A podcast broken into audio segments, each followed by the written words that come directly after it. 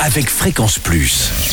Surprenez votre famille et vos amis grâce au grand chef de Bourgogne-Franche-Comté. Cette semaine, je suis à Bouan, Saône-et-Loire. Je suis en compagnie du chef Nicolas Roguet dans les cuisines de la ferme auberge de la Bonardière. Bonjour chef. Bonjour Charlie. Merci de nous accueillir ici euh, en plein milieu euh, de la plaine bressonne. On dit ça comme ça?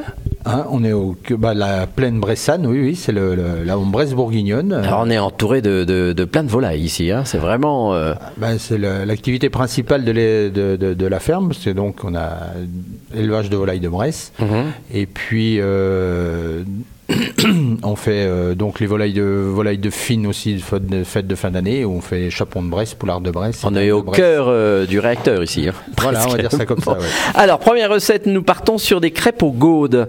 Qu'est-ce que c'est que la gaude? Alors la gaude, euh, les gaudes, c'est un plat typique euh, de la Bresse. Mhm. Euh, c'est une sorte de, on va dire, de bouillie faite avec de la farine de gaude mélangée avec du lait, du sucre et du beurre. Voilà, D'accord. ça c'est ça le plat, les gaudes. Mais la, la farine de maïs, c'est une farine de maïs dont les grains ont été torréfiés. Et ça donne un petit goût, un petit goût noisette avec une farine un petit peu brune. Alors on l'utilise pour faire les gaudes et sinon on utilise cette farine aussi pour la, faire de la pâtisserie, euh, pour euh, fariner les poissons euh, et aussi pour euh, fariner les pains ce qu'ils utilisent aussi en boulangerie dans le Jura surtout. Alors, qu'est-ce qu'il nous faut pour les crêpes? Alors pour faire les crêpes aux gaudes, donc au niveau des ingrédients, donc je, je prends 250 grammes de farine de blé parce qu'on ne fait pas qu'avec les gaudes. On fait 100 gr- on prend 100 grammes de farine de gaude euh, qu'on achète. Voilà, moi je l'ai acheté chez mon boulanger.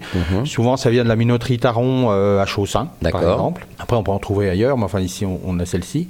Euh, il faut 4 œufs, 2 pincées de sel, euh, 10 cuillères à soupe d'huile, ça fait environ 100 grammes. Après, j'ai 50 centilitres de lait et 50 centilitres de crème liquide, à peu près à 30% de matière grasse. D'accord. Voilà. Alors, comment on procède? Eh ben, on prend tous les ingrédients donc que l'on mélange euh, dans un saladier, en évitant les grumeaux. D'accord.